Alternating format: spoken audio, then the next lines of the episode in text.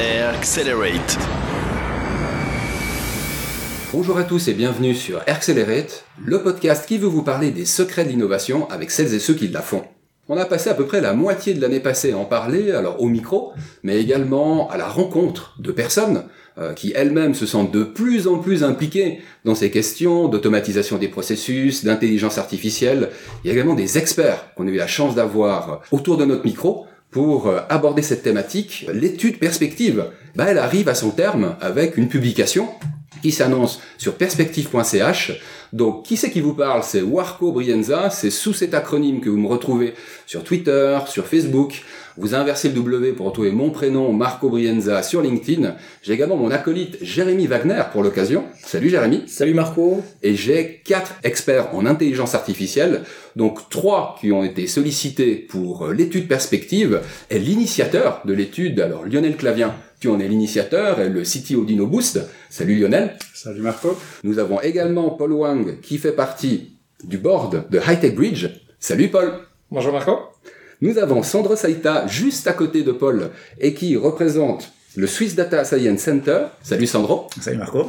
Et nous avons enfin Jérôme Berthier, que nous avons retrouvé lors d'un précédent épisode. Alors on était plus à parler de l'éthique autour de l'IA. Cette fois-ci, c'est en tant qu'expert autour de l'aspect commercial et marketing que nous te retrouvons dans l'étude perspective et également autour de ce micro. Salut Marco, un grand plaisir d'être autour du micro avec toi. Le plaisir est vraiment partagé, messieurs. Et donc, c'est l'occasion de revenir, alors d'une part sur ce qui se passe dans le domaine de l'IA, parce qu'il s'est quand même passé genre trois mois hein, depuis la fin du volet perspective dans sa partie analytique, et puis euh, ce qui se passe maintenant dans un domaine qui bouge très vite, et ça m'amène à ma première question, c'est quoi qui vous occupe actuellement hein, dans le domaine de l'intelligence artificielle? Alors peut-être plusieurs trucs, mais moi ce que je trouvais sympa, c'est ce qui vous occupe particulièrement l'esprit. On va peut-être commencer par toi, Lionel. Mais oui, Marco.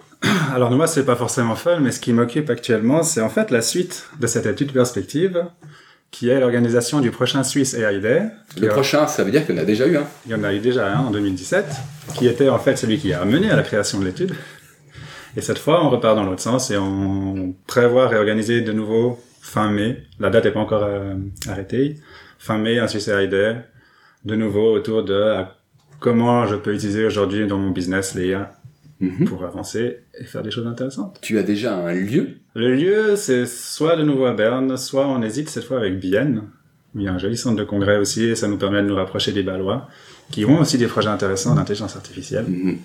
Donc, euh, à suivre. Excellent. Un petit retour en arrière pour euh, bah, le Swiss AID. Euh, il y a deux ans, c'était à peu près 200 personnes réunies au Centre Paul Klee de Berne. Euh, ça le comble, hein, si on ose dire, avec des têtes soit sur scène, soit face à elles pour les écouter. Donc on se réjouit d'en savoir un petit peu plus là-dessus. bienvenue à toi Lionel. Paul, un projet qui tient le haut du pavé en termes d'IA. merci Marco. Euh, merci pour l'introduction tout d'abord. Dans ma partie au niveau des projets qui me tient beaucoup à cœur, dans la partie cybersécurité, tu as mentionné par rapport à Tech Bridge, ce qu'on essaie de trouver, c'est comment euh, compléter l'être humain en fournissant des services qui vont plus vite qui vont aider l'être humain dans l'analyse de risque, la détection de fraude, la détection des, des vulnérabilités en termes de systèmes d'information, euh, au lieu de remplacer l'être humain, parce que l'intelligence artificielle au jour d'aujourd'hui, tout le monde un petit peu on en a peur, hein, tout le monde a un peu la, la, conscience pas forcément tranquille sur le remplacement euh, qui se qui se profile hein, euh, pour euh, pour beaucoup de, de gens. Mais finalement, l'intelligence artificielle est là pour aider l'être humain en matière de cybersécurité, on va rechercher un certain nombre de, travaux que l'être humain fait de manière systématique, qui peut être remplacé, qui peut être euh, remplacé mais à bon escient, de manière beaucoup plus efficace et de manière beaucoup plus pertinente par un robot, par une intelligence qui va, qui va être capable de concevoir finalement un contexte, détecter un contexte. Lorsque il y a un phénomène de piratage, mettons, euh, est-ce que ce piratage est effectué par un robot ou il y a quelqu'un qui est derrière hein? Finalement, le robot qui va pouvoir défendre, hein, ou l'intelligence artificielle va pouvoir défendre, va analyser les différents scénarios, les différents profils, de telle manière à pouvoir scinder et séparer le côté humain ou le côté euh, le côté machine, hein, hmm. et pouvoir contrer en se disant, bah, tiens, est-ce que je réagis finalement à un humain ou je réagis par rapport à une machine? On parle dans le domaine de la finance les robots advisors, mais cette machine, elle est capable de d'aider l'être humain. Donc, en matière de cybersécurité, hein, on est confronté au jour d'aujourd'hui à des tonnes, des trillions de messages, des trillions d'attaques, un volume assez démesuré d'attaques et traiter ça uniquement par un être humain, l'être humain a 24 heures, hein, tandis que, on va dire, l'être humain a moins que 24 heures, tandis que l'intelligence artificielle, elle peut, tourner euh, tant qu'il y a de l'électricité. Hein. Mm-hmm. Sandro, même question. Qu'est-ce qui anime ton esprit actuellement dans le domaine de l'IA alors pour moi, il s'agit pas d'un projet en particulier, mais plutôt d'une mise en place. Donc j'ai rejoint récemment le Swiss Data Science Center, et donc je m'occupe de la partie industrie, des collaborations qu'on peut faire entre le monde académique et le monde industriel sur l'intelligence artificielle. Et je crois que tu as les deux bouts de la Suisse, hein, entre ETH côté zurichois et EXFL côté lausannois, donc deux écoles d'ingénieurs supérieurs. Pour ceux qui nous écoutent hors de Suisse, et c'est un pont qui est pas facile à faire quand on a deux langues différentes, hein, entre français et allemand, l'anglais bien sûr. Tout à fait. Alors, pour des raisons de langue, pour des raisons culturelles aussi, et pour des raisons pratiques, c'est évidemment mm. bien agréable d'avoir une partie des gens qui sont basés ici euh, sur le site de l'EPFL et une partie des gens sur le site de l'ETH de Zurich. Et donc, euh, moi, il s'agit vraiment de la, de la, mise en place de ça qui, qui me prend mon temps et mon intérêt euh, de ces, ces, derniers mois, et avec aussi beaucoup de choses à faire avec les entreprises. Et pour rejoindre le commentaire de Paul aussi, c'est vrai que c'est très intéressant de, de se confronter aux techniciens, de se confronter à des gens sur des lignes de production et comment leur amener l'intelligence artificielle, comment leur amener le fait de collaborer avec. Euh, comment avoir le plus de transparence possible, les impliquer dès le début dans les projets pour qu'ils voient bien l'intérêt pour eux, qu'ils vont pouvoir faire d'autres choses, mais qui vont pas simplement être remplacés euh, par un algorithme qui va qui va faire leur travail. Donc ça c'est c'est tout un travail aussi de confiance qu'il y a, a à mettre en place et qui est très intéressant. Je dirais il y a beaucoup de choses très intéressantes au-delà de l'aspect euh, technique ou algorithmique de, l'intelligence artificielle, mais vraiment sur l'aspect aussi humain, communication, mm-hmm. etc. Que je trouve intéressant, c'est quelque chose qui ressort bien dans le dans l'article qu'on peut lire de ta part sur l'étude perspective, c'est que autant donc tu as été sollicité comme expert du domaine de l'industrie 4.0, hein, comme on l'appelle souvent, autant Paul, lui, il a été sollicité pour euh, son expertise dans le domaine de la finance. Alors dans le cas de l'industrie, production ou logistique, c'est peut-être deux mots qu'on peut plus facilement mettre derrière le terme industrie, il y a une notion d'économie qui est possible à travers euh, bah, finalement l'automatisation de processus, l'automatisation de centres de production. Dans le domaine de la finance, alors plus que d'économiser des sous, le but c'est d'en faire peut-être plus ou plus vite. J'ai bien résumé, messieurs? D'anticiper en tout cas, ouais. Moi, je pense que c'est, c'est, t'as tout à fait bien, résumé. Et je, je, rajouterais par la même occasion que le, dans, dans, le monde de la finance, en utilisant la robotique, en utilisant l'intelligence artificielle, hein, euh, ça, ça, permet d'avoir un certain confort hein, euh, par rapport à par rapport à ce que la machine va pouvoir faire et moins tributaire finalement de l'être humain. Mm-hmm. Euh, l'être humain a ses qualités, a une autre dimension, a, a ses erreurs, hein, va pouvoir réagir en fonction des certaines circonstances que parfois, dans le domaine de la finance, on ne souhaite pas. Mm-hmm. Typiquement, je prends l'exemple de détection de fraude euh, au niveau des cartes de crédit. Euh, pourquoi est-ce que au jour d'aujourd'hui la détection de cartes de crédit, détection de fraude au niveau des cartes de crédit, ça doit être ça doit réagir au niveau de, de microsecondes, de millisecondes, millisecondes hmm. et pas euh, anciennement bah tiens c'est un téléphone, on vérifie, il y a une transaction par-ci, une transaction par-là. Finalement, s'il y a une machine derrière qui a un certain algorithme, hein, et dans la finance, bah, c'est nécessaire de réagir. Hmm. Est-ce qu'on va confier la tâche à un être humain qui va regarder, ah mais tiens, je reçois une transaction, cette personne, est-ce qu'elle se trouve à tel territoire? Est-ce que dans la minute qui suit, il y a une autre transaction qui se trouve à 1000 km Bah non, on peut, peut plus se permettre. Mhm. Et on parle souvent d'efficacité hein, quand on parle de ce ménage à deux entre hommes et euh, intelligence artificielle. Des fois, je me demande si on pourrait pas aussi augmenter le plaisir dans l'interaction qu'on peut avoir. En off, on parlait d'un cas d'une banque cantonale que je connais bien parce qu'elle me frustre passablement, moi aussi, dans ces interactions où je me dis, bon sang, c'est quand même mon argent que je vais euh, poser. Donc, euh, c'est pas quelque chose de tout à fait anodin. L'efficacité est probablement une chose, et puis la meilleure maîtrise de l'interaction qu'on peut avoir avec son client, euh, éventuellement, ça peut même apporter plus de plaisir à côté de l'efficacité qu'on pourrait gagner. Je pense pas que c'est Jérôme qui me, qui me contredira. Et euh, je me demandais, en termes de projet, alors peut-être par rapport à l'Empowerment Foundation, si vous êtes sur un truc, après cette formidable pièce de théâtre que j'ai découvert en fin d'année passée, vous êtes sur quoi maintenant? Merci Marco. Euh, tout d'abord, je profite juste pour rebondir. J'ai rien dit jusqu'à maintenant. Vas-y. Euh, non, mais en fait, je pense que la réalité que l'on a aujourd'hui sur l'intelligence artificielle, c'est surtout que pendant, on va peut-être avoir une fenêtre. Alors, en, en tant qu'expert, on peut se battre, dire est-ce que c'est 5 ans, 10 ans, sur lequel on va simplement euh, remplir le gap, le manque de services que l'on propose. C'est-à-dire que aujourd'hui, on, se retrouve, ben, prenez Paul, prenez l'exemple de la finance, ou on prend l'exemple du, du service client. Aujourd'hui, ben, c'est compliqué. Euh, avant 6 heures du matin ou après 19 heures, ben, c'est compliqué de trouver quelqu'un. Peut-être l'intelligence artificielle va nous permettre de remplir ce gap, et dire tiens, je vais pouvoir avoir accès à des services bancaires ou des services autres toute la nuit, tout le temps, quand j'en ai besoin. Donc pour l'instant, avant même de détruire des emplois, ça va peut-être nous aider à faire ça. Et aujourd'hui, on le voit, on le voit bien dans ce qu'on implémente parce qu'on est plutôt dans des call centers à les aider à, implémenter des chatbots, des choses comme ça. Ça, c'est la réalité. Deuxième chose, euh, par rapport à ce que disait aussi Sandro, sur quelle est la réalité financière en fait de l'IA en Suisse. On a quand même, euh, j'ai fait une petite estimation, c'est très personnel ce que j'ai fait là, mais j'ai pris à peu près euh, l'ensemble des services IT, j'ai regardé à peu près ce que représentait l'intelligence artificielle dans chaque entreprise dans laquelle j'ai pu intervenir, et puis ben grosso modo, on arrive à quelque chose comme 200 millions, ce qui est quand même pas grand chose. Tu dis à l'échelle suisse. À l'échelle suisse. Potentiel que exactement, sur une année comme 2018. Exactement. Donc c'est quelques pourcents, c'est 3% de, de l'ensemble du service IT en Suisse. Donc on est sur pas, pas encore énormément. Donc c'est-à-dire qu'il y a quand même toute une démocratisation à faire et il faut aller prêcher la bonne parole de l'avantage qu'on peut retirer de l'IA. Et ben justement, c'est ce qu'on fait avec l'Empowerment Foundation, c'est ce que, ce que l'on fait au quotidien. Donc tu me demandais sur quoi je travaille actuellement. Alors deux choses. Euh, la première chose, c'est qu'on est en train d'essayer de, de préparer le prochain summit qu'on aura au mois de septembre, certainement. Empowerment Summit. Exactement. Donc l'année dernière, on a eu la chance d'avoir des gens comme Yann Lequin, qui est quand même le patron de l'IA chez Facebook, qui est à New York. Cette année, euh, on risque d'avoir des très belles, très belles têtes. Normalement, on a la chance d'avoir l'écrivain Harari qui sera là. Euh, donc on vous en dira un peu plus, mais peut-être qu'on reviendra exprès pour ça. et puis, donc ça c'est un premier pan sur lequel on travaille sur la fondation, avec plein d'autres activités, notamment dans le food, dans la prise de conscience au niveau des leaders dans les entreprises. Et puis, comme tu sais, je participe souvent à des événements, on me demande de dire qu'est-ce que je pense de l'IA.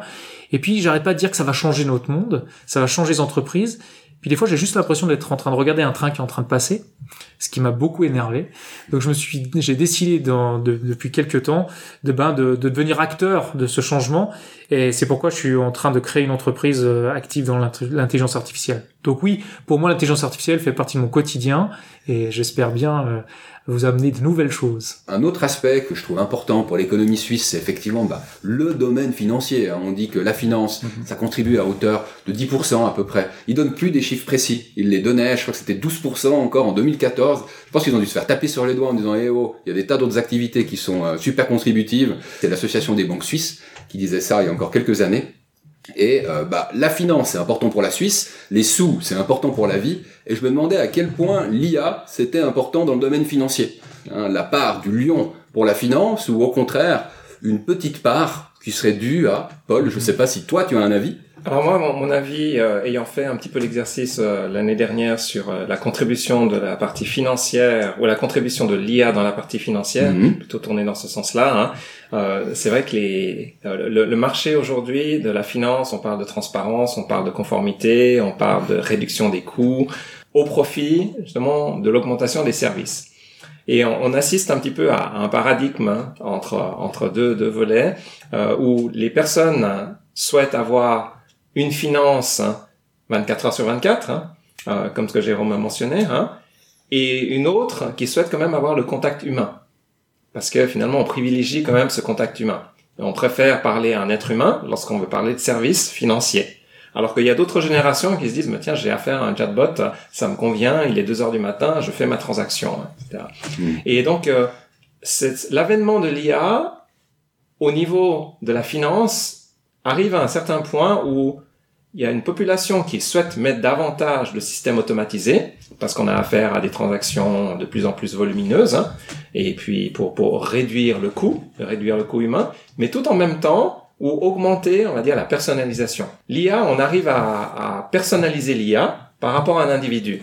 Les chatbots aujourd'hui sont tellement performants que finalement, est-ce qu'on arrive à distinguer le client? Arrive-t-il à vraiment à distinguer S'agit-il d'un être humain que j'ai en face de moi, euh, que j'ai au téléphone, ou finalement d'un bête chatbot? Mm euh, au, jour d'aujourd'hui, les voix sont tellement bien modélisées, euh, le contexte... En anglais ou en français, en allemand, en quelle que, soit, quelle que soit la langue, même en chinois. Et, et ils, sont capables justement d'arriver. Xiaomi l'année dernière avait montré hein, qu'un chatbot, mhm. il y avait aucune, quasi aucune différence entre un être humain et le, chatbot de Xiaomi. Mhm. Et ils l'ont testé.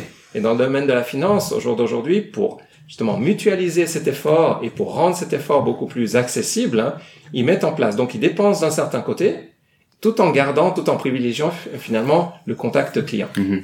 Mais en fait, ça rejoint ce que tu disais aussi tout à l'heure, et euh, je, je, reprends l'exemple dans le, dans, le, dans le reportage que l'on a fait sur votre livre blanc sur le marketing, c'est que moi je pense que l'IA doit doit supprimer toutes les tâches à non-valeur ajoutée de l'être humain et, et, favoriser le service. Et il y a, alors c'est pas de l'IA, mais le, le, le, test est intéressant de Decathlon qui a fait un test en France, le Decathlon 2.0, où ils ont fait un magasin où on trouve les articles, toutes les tailles, mais on part pas avec l'article. C'est-à-dire qu'on reste dans le magasin, on a un iPad ou quelque chose, d'équivalent à l'entrée. Vous essayez vos paires de chaussures, vous faites vos, achats, vous dites bah super, j'en prends une paire, deux paires, je continue. Ce qui se passe, c'est que les, employés de Decathlon ne sont plus en train de courir dans le stock pour aller chercher des affaires, re-remplir les rayons. Ils sont là, ils sont proches des clients, ils amènent un service de proximité vraiment un service aux clients, quoi. Et puis pour pour quand, on connaît le retail et on sait que ça coûte quand même les marges sont très faibles, ils ont quand même réussi à faire 3 ou 4 je me souviens plus exactement de, du chiffre mais 3 4 de de marge supplémentaire, ce qui est énorme dans le retail. Pourquoi? Parce que une meilleure satisfaction des clients, pas besoin d'avoir du stockage dans des, dans des places certainement au centre de Paris qui coûtent très cher, une répartition du stockage ailleurs dans des places qui coûtent moins cher, et puis après une livraison, mais de façon intelligente. Dans le retail européen, je profite de dire qu'on est entre 0 et 5% de marge nette euh, au niveau retail européen. Donc, Donc augmenter 3-4%, c'est énorme. Et je, et je, pense que dans la banque, c'est exactement pareil. Dans la banque, c'est pareil, exactement. Et pour, pour rebondir sur ce que tu mentionnes, hein, le, dans, dans, la banque, les coûts sont de plus en plus, on va dire les coûts, euh, les coûts usuels sont toujours élevés. Euh, mais pour, euh, pour pour faire face à la compétition, hein, il faut chaque fois diminuer les coûts des transactions. C'est pour ça qu'il y a de plus en plus de banques en ligne ou de banques nouvelles nouvelles banques qui se créent. Euh, où le coût de la transaction c'est 30 centimes au lieu des 1 franc 50 euh, dans d'autres établissements. Mm-hmm. Et pour pouvoir permettre en fait une, ces réductions de coûts, euh, il faut utiliser à bon escient les technologies mm. pour les rendre beaucoup plus efficaces et euh, rendre un service personnalisé par rapport à l'être humain, de telle manière à attirer davantage de clientèle, offrir des nouveaux services, offrir des services qui n'existaient pas auparavant, qui étaient coûteux auparavant, mais grâce à l'intelligence artificielle, ces services sont devenus, on va dire, de, de, de transactions en ligne 24 heures sur 24, hein, euh, faire de la, faire du trading 24 heures sur 24. Hein. Pourquoi est-ce qu'aujourd'hui une petite banque qui utilise à bon escient la technologie arrive à le faire? Ben Parce qu'elle utilise à bon escient cette technologie. Mmh. Et finalement, ça va attirer davantage de, de nouveaux clients. Dans, dans, le monde bancaire, je finirai juste. Mmh. C'est intéressant. On a fait un, un, projet pour une grosse banque euh, qui avait un problème. On a fait un chatbot. Qui a un problème, c'est qu'à la fin du mois, 60% de son call center était était pris d'assaut pour savoir si le, les gens ont reçu leur paye ou leur rente sur leur compte bancaire. Pourtant, c'est une banque qui a un site web et une application mobile. Et donc, la, la, digitalisation, on parle toujours de transformation digitale ou digitalisation, etc. Elle existe, site web, il y a tout ce qu'il faut. Mais en fait, ça ne correspond pas aux besoins des utilisateurs. Et le chatbot a amené pourtant, qui est de l'intelligence artificielle, et pourtant très loin de ça, a au contraire amené un peu plus, alors si je dis d'humain, on va me prendre pour un fou, mais a amené quelque chose de plus proche de l'utilisateur mmh. qu'un site web très impersonnel ou une application très compliquée à se loguer avec, vous savez, ces clés externes qu'il faut, rel... enfin, etc., etc. On revient à cette notion de plaisir, au-delà de l'efficacité. Mmh. Ouais, c'est les deux. C'est mmh. une efficience, en tout cas. Vous m'avez tendu une perche, là, pour la, prochaine question que j'ai envie de poser à Sandro et à Jérôme, mais tout le monde peut intervenir. Je me demandais en termes de cas d'usage aujourd'hui. Alors, l'intelligence artificielle peut soutenir notamment le fait de faire mieux de l'argent. Voilà. Et cette manière de mieux faire de l'argent, donc, peut soutenir l'économie. On peut soit avoir un plus grand potentiel qu'on touche, ça peut être à travers la segmentation plus pertinente, à travers le fait de le faire plus rapidement, voilà, générer plus d'argent où on peut en fait en économiser. Et je me demandais aujourd'hui, allez, sur 10 projets IA qui sont euh, conduits en Suisse, combien est-ce qu'il y en aurait euh, qui seraient dans une logique d'économie de coûts? Je sais que c'est pas évident hein, à séparer, parce qu'à mon avis, on travaille sur tous les aspects, mais est-ce qu'on peut faire cette différence ou est-ce qu'elle n'est pas pertinente? Je commencerai peut-être par toi, euh, Sandro. Oui, alors c'est un bon point. Je pense que c'est en effet dur de donner un chiffre, mais moi, de ce que je vois, en tout cas de mon expérience euh, au Swiss Data Science Center et mon expérience passée, en fait, c'est énormément sur l'économie de coûts. Donc, il y a, Mm. bah, évidemment, après, surtout dans les domaines de, de l'industrie 4.0, supply chain, etc., le but premier, c'est vraiment de, de réduire les coûts. Et donc, il y a un grand, euh, un grand potentiel là-dedans. Euh, des fois, c'est presque un petit peu dommage parce que c'est au détriment d'autres projets très intéressants qui pourraient être euh, pour ajouter de la valeur. Mais, euh, mais c'est vrai que je pense aussi par l'aspect compétitif euh, de l'environnement aujourd'hui économique, je pense que c'est c'est très fortement demandé ces projets. Donc euh, de Mm. vraiment arriver de dire voilà, ça fonctionne de cette manière. Comment est-ce qu'on peut comment est-ce qu'on peut plus efficace Comment est-ce que ça peut coûter moins euh, Produire plus rapidement, etc., etc. Donc euh, moi je dirais un, un- vraiment une grandeur là-dessus. Par contre, c'est clair que sur les applications en tant que tel aujourd'hui, euh, je pense clairement tout ce qui est CRM, tout ce qui est finance, etc. C'est encore ce qui est, on va dire, les, les, les plus importants. Mais je vois clairement tout ce qui est dans le manufacturing être être en train de venir en force. Mm. Et je pense que d'ici quelques années, euh, le- aussi le retour sur investissement pour les entreprises. Donc si on réfléchit plus aux applications euh, B2B plutôt que ce qui est face aux consommateurs, comme on entend beaucoup par les GAFA, on, on en parle beaucoup, mais je pense que ce qui va venir beaucoup maintenant, c'est au sein des entreprises et entre les entreprises elles-mêmes. Et là, ça va être énorme, ça va être un, vraiment, comparé à ce qu'on ce qu'on voit maintenant, je pense que ça va vraiment être Arrête-moi si je me trompe, euh, Sandro. Euh, un projet de type CRM, même intelligent, on parle d'un projet peut-être euh, jusqu'à un demi-million de francs, peut-être un million de francs si on part d'une boîte qui est déjà hein, consistante hein, en termes de nombre d'employés. L'usine connectée, c'est un million et plus en termes de, financement de projet. C'est-à-dire que tu disais tout à l'heure, effectivement, le coût, c'est un élément qui est relevant hein, pour lancer un projet d'IA ou d'usine connectée dans le thème Industrie 4.0. Vous savez, les process décisionnels que moi je connais, ils sont pas encore hyper automatisés. Hein. Ça passe par des gens qui sont des gros bonnets, euh, CFO, CEO, euh, pour les convaincre. Ils veulent savoir en fait qu'est-ce qu'ils vont y gagner quoi. C'est un process qui est pas automatisé où il faut convaincre pour finalement lancer quelque chose. J'avais le, le feeling qu'une euh, usine connectée, on parlait en fait de capex hein, pour utiliser le terme dédié à cela qui euh, sont à six chiffres quoi ou sept chiffres tandis qu'un CRM qui serait plutôt du département vente alors là avec quelques centaines de milliers de francs voire même euh, je sais pas moi 100 000 balles on arrive à lancer quelque chose Alors, je pense qu'il y a clairement déjà un aspect de la maturité. Donc, en effet, Mhm. les applications comme CRM, etc., existaient déjà il y a 20 ou 30 ans. Donc, Mhm. c'est beaucoup plus mature, beaucoup plus, on va dire, facile de faire, de, de lancer des projets dans ce Mhm. domaine-là. Euh, Dans l'industrie 4.0, c'est beaucoup moins mature. Donc, il y a beaucoup de complexité inhérente au domaine qui font que, que ça, ça coûte plus. Mais après, c'est, on voit clairement aussi une envie des entreprises. Si je regarde juste ici sur le parc scientifique de l'EPFL, il y a énormément d'entreprises qui ont des Innovation Labs ou des Smart Labs, mais pour leur euh, digitalisation d'un point de vue manufacturing, pas pour venir faire du CRM ou du marketing. Tu, Donc, tu poses vraiment la question aussi du ROI, parce que euh, les éléments que tu poses, c'est on effet- investment. Ouais, exactement.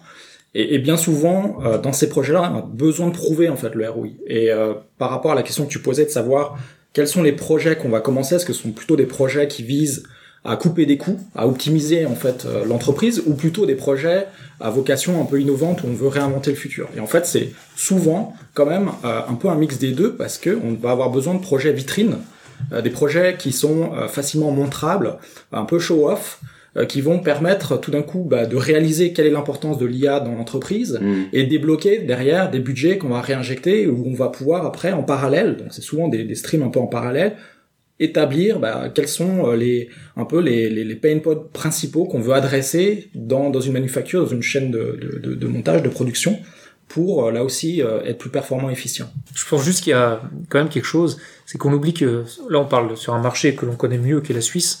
Je parle pas d'un marché européen. Sur le marché de la Suisse, 99% sont des comme des PME, et on se rend compte que les patrons de PME que j'ai l'occasion de rencontrer disent souvent mais c'est super ton truc l'IA là, mais concrètement, déjà un, comment je fais pour le mettre en place? Deuxièmement, tu parlais de retour sur investissement, c'est quoi mon retour sur investissement? Parce que malheureusement, on a, il y a certaines entreprises qui ont la chance d'avoir des budgets d'innovation et qui vont travailler avec euh, avec Sandro. Et, euh, et en tout cas sur le PFL et c'est super et heureusement qu'il y a ça. Mais on voit bien que les, les cas d'utilisation sont quand même assez rares et que les gens attendent sont assez frileux et ils attendent. Ils attendent de voir si le voisin, comment il va faire et quel va être son retour sur investissement.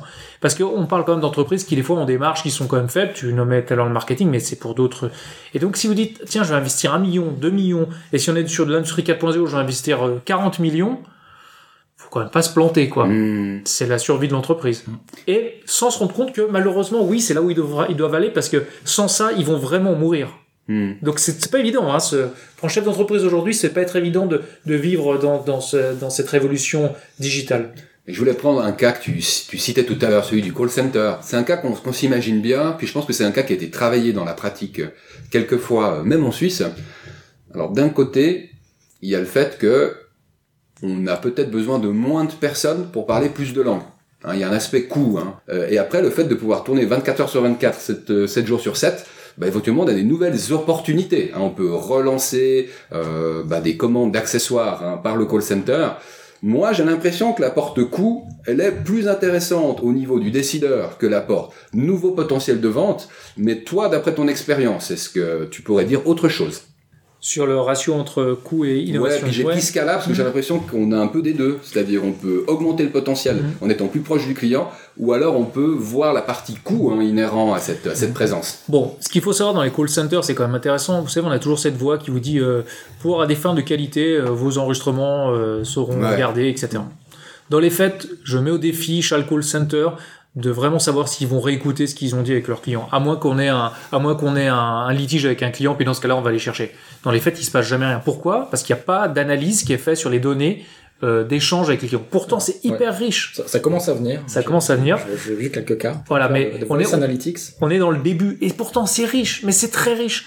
Oui, on peut avoir beaucoup de potentiel à améliorer la, la relation client et améliorer euh, peut-être des nouveaux produits qu'on pourrait vendre. Ça oui, je pense qu'il y a un énorme potentiel. Mais je rejoins Sandro, il y a quand même cette volonté de dire je vais avoir d'abord un retour sur investissement et puis si en plus la cerise sur le gâteau, c'est de pouvoir m'amener quelque chose de nouveau, alors là, j'ai tout gagné quoi. Hmm. Tu voulais dire quelque chose, Paul? Oui, par rapport à ça, je vais, je vais juste rebondir à ce que tu mentionnes, et aussi en, en Suisse, dire, malheureusement, en quelque sorte, c'est pourquoi est-ce que ça va un peu plus lent, lentement que d'autres pays C'est d'un point de vue aussi protection des données, les gens ont un peu peur, hein, euh, de se dire est-ce que je vais collecter? Alors ils le disent, ils l'annoncent comme quoi bah, ça, ça, peut être utilisé, c'est collecté euh, à, à but de training, à but de formation. C'est peut-être pas analysé derrière, et puis après ils disent bah, tiens on va garder uniquement 24 heures parce que de toute façon pour éviter les litiges. D'autres pays, bon bah, juste pour prendre de nouveau l'exemple de la Chine, en matière d'intelligence artificielle, ils sont à des des, des années-lumière en avance. Pourquoi? Heureusement ou malheureusement, après il y a certaines personnes qui vont peut-être le contredire, hein, c'est que la protection des données, finalement, elle est, euh, elle est protégée ou pas protégée par le gouvernement, elle est sous tutelle, enfin tout le monde est sous tutelle finalement du gouvernement. Raison pour laquelle, en matière d'outillage, en matière de technologie, ils le font, ils l'implémentent, ils l'utilisent, tout le monde est surveillé, tout le monde est logué, tout trafic sur le net à travers la Chine est surveillé et analysé. Il y a des machines qui tournent 24 heures sur 24, 365 sur 365 pour analyser et puis pour améliorer le processus. Les gens en sont conscients, les citoyens en sont conscients, les touristes en sont conscients aussi. Chaque fois que les, les personnes, euh, les étrangers arrivent à travers la douane, il y a une notification qui est voilà bah tout ce que vous faites à l'intérieur du territoire euh, est susceptible d'être analysé. Alors c'est pas est susceptible, est analysé.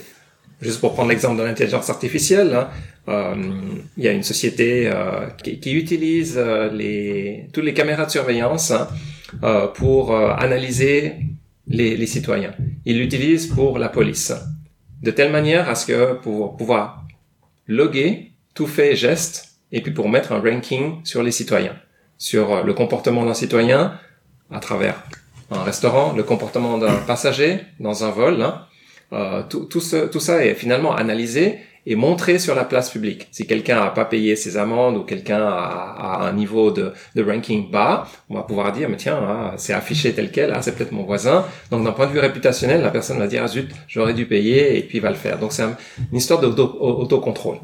C'est- je trouve c'est intéressant ce que tu mentionnes parce qu'on est en train d'assister finalement aussi peut-être à un passage de, de, de, de la société euh, de, de l'économie de partage Mhm. à une société euh, de l'économie de la confiance. Euh, et c'est rendu possible aussi grâce à la blockchain où on va pouvoir contrôler, voire monétiser les données qu'on va aussi donner, euh, qu'on va mettre à disposition de ces intelligences artificielles pour obtenir des services ou pas les obtenir. Donc il y a vraiment cette transition. On est sharing economy, trust economy, et euh, la donnée et l'IA est au cœur de tout ça. J'avais envie de revenir en Suisse et avec un, cas concret. C'est hyper intéressant. Du coup, ah, perspective, c'est qu'est-ce qui se passe en Suisse? Donc je reviens un petit peu et en plus avec une, une anecdote que je souhaitais partager avec vous. En fait, je me demandais quel était le lien entre ces projets qu'on lance ou qu'on lance pas parce qu'on n'a pas réussi à obtenir les financements, les décisions, et puis les mouvements sociaux. Euh, alors souvent on en fait des grandes histoires, mais je trouve un peu théorique. Et d'où l'idée de cette anecdote. J'ai eu l'occasion il, il y a quelques années de participer à, à l'implémentation d'un service de navette autonome pour une entreprise ici en Suisse. Et euh, il est vrai que ce service de navette autonome, il était envisagé allez, en synchronisation avec un départ à la retraite. Euh, donc typiquement, il y avait un chauffeur de bus qui avait fait euh, quasiment ses 40 ans de bons et loyaux services. C'était prévu pour dans deux ou trois ans. C'était parfait parce qu'on avait l'occasion de faire des tests, voir si le service pouvait fonctionner. Et puis, euh, comment dire, d'embarquer les personnes en fait dans ce projet avec optimisme hein, plutôt que avec peur. Euh, il y avait bien évidemment le coût des horaires étendus euh, qui euh, jouait un rôle parce que du coup les gens pouvaient travailler jusqu'à 2 heures du matin et avoir ce service de navette autonome qui serait toujours fonctionnel et qui fonctionnerait d'ailleurs en toute sécurité, hein, fini les problèmes d'alcool, etc. ou de fatigue, somnolence. La question que je me posais et, et peut-être aussi en correspondance avec cette philosophie avec laquelle je, j'ai compris qu'avançait le Japon, euh, beaucoup plus porté sur le social, hein, par rapport au soutien des personnes âgées. Il y a toujours un volet économique hein, là-dedans. Mais je me demandais à quel point ces mouvements sociaux, par exemple les départs à la retraite, qui seront quand même euh, en nombre absolu plus important dans les années à venir, pouvaient aider, au-delà de, des intérêts économiques, bah, simplement l'avènement de l'intelligence artificielle. C'est une question ouverte. Attendez voir, j'ai une anti-sèche qui dit que, ah ouais, Sandro, il avait un avis là-dessus, et du coup, je te pose volontiers la question. Avec plaisir. Euh, non, moi je pense qu'il y a en effet peut-être un aspect social, mais à mon avis il est très minime par rapport à l'aspect de la réduction des coûts, de la création de valeur. Mm. Ça veut dire si on fait abstraction de de tout ce qui est aide humanitaire ou tout ce qui est avancée de la science, etc. Mm. Ou, euh, ou, ou peut-être une entreprise pourrait aussi le faire pour, pour promouvoir le fait qu'elle le fait pour du branding. Mais finalement euh, derrière, je pense qu'il faut toujours essayer de chercher c'est quoi c'est quoi l'idée dans la réduction de coûts ou de l'augmentation de la valeur euh, pour euh, pour l'entreprise. Tu dis que c'est le volet économique du volet social qui reste prédominant, quoi. Je pense, je pense que c'est souvent le cas et j'ai en tout cas très peu d'exemples euh, où on pourrait dire vraiment euh, là il y a un aspect euh, purement social, surtout si ça vient d'une entreprise. C'est-à-dire si après on passe au niveau gouvernement ou au niveau recherche, c'est autre chose. Mais pour une entreprise, à mon avis, il y aura toujours cet aspect réduction des coûts, augmentation de la valeur ou branding, on va dire. C'est, tu partages le même point de vue, Jérôme? Bon, de toute façon, euh, je me souviendrai toujours de mon premier cours euh, de, de MBA. Et le prof me dit, mais si vous êtes là et que vous pensez qu'une entreprise c'est à but non lucratif, vous pouvez sortir. Voilà.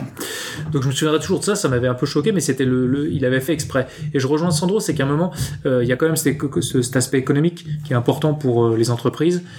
Maintenant, peut-être qu'on est quand même en train de changer un peu le- le- l'esprit. On voit des nouvelles entreprises. D'ailleurs, dans, dans votre rapport, vous avez euh, Laurent Charbonnier de Loico qui est venu euh, faire une, une interview. Eux, ils ont carrément décidé de virer toute la direction. Donc, euh, tous les patrons euh, ont été licenciés, on va dire. Ils appellent ça l'intelligence collective, la leucocratie. La leucocratie. Un super épisode d'Accéléré que je vous invite à réécouter. Très Donc, intéressant. Et pourtant, euh, ça ne empêche pas de faire beaucoup de croissance. Euh, ils ont une belle croissance. Je crois qu'en 5 ans, ils sont passés 100, 100 personnes. Ouais. Ils font plus de 15 millions de chiffre d'affaires. Donc, c'est quand même intéressant, quoi. Donc, je pense que on peut imaginer qu'à un moment, il y a quand même une volonté de dire je mets du sens à ce que je fais et je suis pas toujours en train de courir après l'argent. J'ose espérer, je suis un peu utopique des fois, mais voilà, j'ose espérer qu'on a qu'on a quand même des, des certains changements. Et puis surtout, il y a quand même un domaine qui, qui sur lequel faut- qu'on peut pas négliger. Et je pense que ce serait euh, bête, surtout autour de la table, de fermer les yeux, c'est l'écologie, quoi. Et qu'aujourd'hui, il y a forcément, va de, les gens doivent se poser, font pas, vont devoir, il faut le faire maintenant, doivent se poser des questions de comment je peux réduire peut-être mes consommations, etc. Ça n'empêche pas de garder toujours un certain profit sur les entreprises, mais d'essayer d'y mettre un côté écologique. Et moi, je pense que la réponse à la- à l'écologie, ça va être la technologie. Sans elle, j'ai bien peur qu'on qu'on n'y arrive pas, quoi. Paul? Juste pour euh, rebondir sur une, sur une question que tu avais posée à, à Sandro sur euh, le return on investment euh, et au niveau industrie. Un bel exemple pour la Suisse, c'est Digitech. Digitech Galaxus. Lorsqu'ils ont créé cette société, ils voulaient confronter ou euh, challenger un petit peu Amazon, cette euh, version Amazon. Euh, Digitech a réussi au niveau de la digitalisation de leur offre de services avec Galaxus, enfin Digitech Galaxus, hein, à pouvoir tout numériser. Ils l'ont fait dès le départ. Le retour sur investissement, c'est qu'ils avaient la chance finalement de partir de zéro au lieu de partir d'un, d'un- processus legacy ou ancien et faire une transformation digitale vers quelque chose de numérique. Donc ils sont partis de rien pour numériser déjà dès le départ. Raison pour laquelle avec euh, avec Digitech, on commande d'ici 17 heures, hein, le lendemain à 8 heures, hein, si l'élément est en stock, on l'a dans la boîte aux lettres. C'est c'est quasi inimaginable. Hein. Avec Amazon Prime, c'est à peu près la même chose. Après Amazon, d'un autre à une autre économie, à une autre échelle, mm. euh, est capable de, de livrer dans l'heure. Hein. Mais au niveau de, de success story euh, suisse, Digitech est le bel exemple. Ils ont investi, certes. Euh, ils ont analysé dès le départ. donc la réflexion dès le départ était comment faire en sorte comme quoi leur inventaire peut arriver chez le client le lendemain matin. Et ils y ont réussi. Un exemple très concret. J'allais justement passer à toi, Lionel. Euh, parce qu'il était temps que je te cuisine un peu. Moi, c'était pour euh, rebondir sur l'élément Digitech. C'est que, par exemple, justement, ils ont annoncé maintenant, je crois, début janvier, que tout ce qui est marque donc Digitech appartient au groupe Migros, mhm. et que maintenant la Migros a, transféré les activités online tout chez Digitech. Ouais. Migros est le, un des deux plus gros retailers de Suisse, un des 50 plus gros à l'échelle mondiale. Pour ceux qui croiraient que ça pèse pas hyper lourd. Et donc, euh, Digitech est capable de, de, de, de nous livrer des, des marques Migros, propres Migros, mhm. aussi le lendemain. Euh, Exactement. Ouais. Partant des stocks, soit de Digitech, soit de Migros. Moi, je trouve en termes de numérisation, d'utilisation de la technologie, d'utilisation de l'intelligence artificielle, hein, euh, Digitech, euh, pour la Suisse, c'est un des meilleurs exemples. En tout cas, pour voilà, en ce qui me concerne. Il figurera sur la page d'Accelerate et euh, je profite pour parler d'une autre page, celle de perspective.ch. Je crois que c'est sur cette page-là qu'on peut retrouver le livre blanc, où on retrouve vos interviews, euh, interviews ou articles. On retrouve également les résultats hein, des euh, plus de 100 personnes. Alors c'était des enthousiastes par rapport à l'IA. Euh, c'était un choix, un parti pris hein, de demander aux enthousiastes qu'est-ce qu'ils en pensent. Je crois que le monde change davantage grâce aux enthousiastes que grâce aux pessimistes. Hein, pour ceux qui voudraient demander mais pourquoi est-ce qu'on a pris cet angle-là? donc tu confirmes que perspective.ch est le rendez-vous euh, digital sur lequel on peut euh, bah, avoir la lecture. Ça sera en effet le, le rendez-vous digital, le complément, le, le, digital twin du white paper. Qu'est-ce qu'on y retrouve dans cette étude, euh, Lionel? Alors l'étude est basée principalement sur deux volets.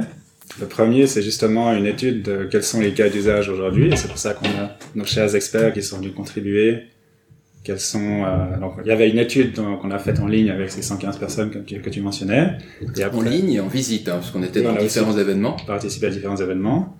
Et après on a donc euh, Paul Sandro Jérôme qui sont venus apporter une, une, contribution plus personnelle et dire si eux se retrouvaient dans ces cas d'usage ou pas. Donc ça c'est la partie on va dire cas d'usage quels sont pour un, un, un patron d'entreprise aujourd'hui à quoi il peut s'identifier, quels sont les d'usage auxquels il peut s'identifier? Et se dire bah tiens oui ça vaut la peine, ça c'est un truc que j'aurais du soutien. Et la deuxième partie c'était une seule partie justement bah, quelles sont les solutions disponibles aujourd'hui? Il y a beaucoup d'entreprises qui utilisent, qui, qui, fournissent des services à base d'IA, mais il y a peu d'entreprises qui fournissent des solutions pour faire de l'IA. Et donc là, on, a, on en a trouvé deux qui ont accepté de, de faire des interviews et de nous, nous montrer qu'est-ce qu'elles mettaient à disposition. Mmh. Donc perspective, c'est ça. Et donc, euh, dans le Digital Twin, bah, on retrouvera entre autres les interviews podcastées, celles qui sont disponibles, on retrouvera celles d'aujourd'hui, et aussi des compléments bah, sur nos experts, justement, euh, comment contacter et quels sont leurs, leurs projets, et, comme ça. On répète, perspective.ch, donc attention à l'orthographe, on vous fait toujours des trucs imbuvables avec, euh, avec Jérémy, puis avec euh, nos nouveaux partenaires. Donc c'est perspective.ch, donc AI comme euh, Artificial Intelligence. Euh, c'est un site qui est déjà en ligne, sauf erreur, hein, donc on peut y aller dès maintenant. On peut y aller dès maintenant. Oui.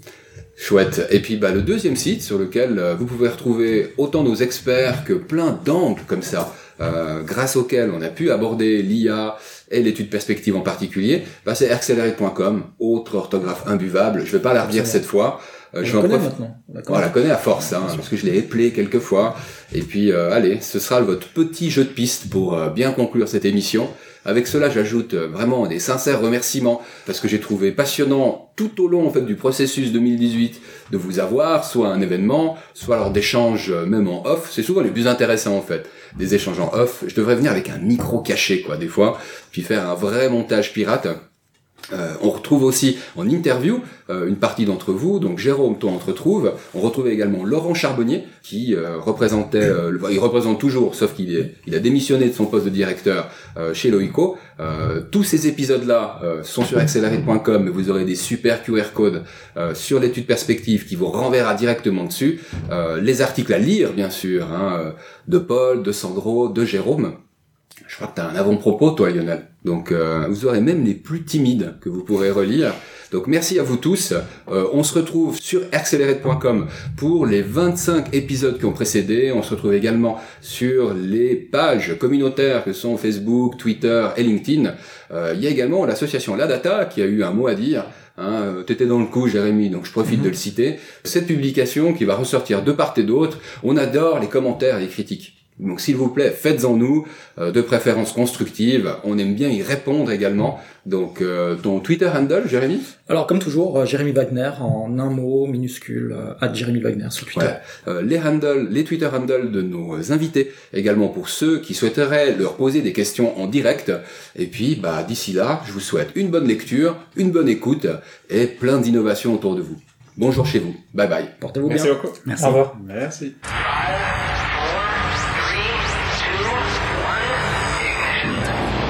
Accelerate.